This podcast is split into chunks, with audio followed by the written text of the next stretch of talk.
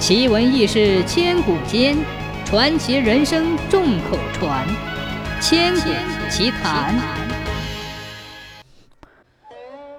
山西六安有个人，他的父亲遭人陷害，被关进监狱，快要死了。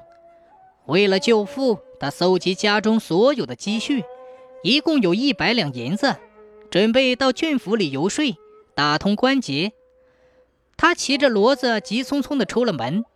这时，他家里养着一只黑狗跟着，忐忑不安的他连忙呵斥狗，要他回家。但他一走，狗又跟上来，用鞭子驱逐他，他也不回去。狗跟随他走了几十里路，他下了骡子，快步走到路旁解手，解完之后扔石头来打狗，狗这才跑回去。他一走，狗忽然又来了，咬住骡子的尾巴和脚。他愤怒地用鞭子来打狗，狗不停地叫唤，突然窜到骡子前面，狠狠地咬住骡子的头，好像要阻拦他的前行。他认为不吉利，更加发怒，扭转骡头追赶他。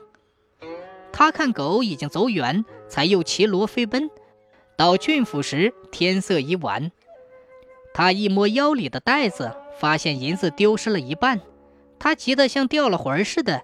辗转反侧了一夜，忽然他想到狗叫一定有原因。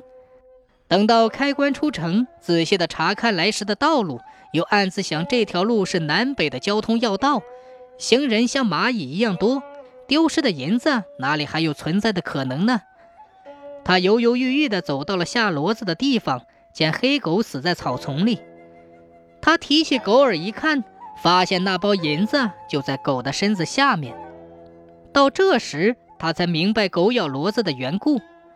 他很为狗的义气感动，便买了口棺材，葬了狗。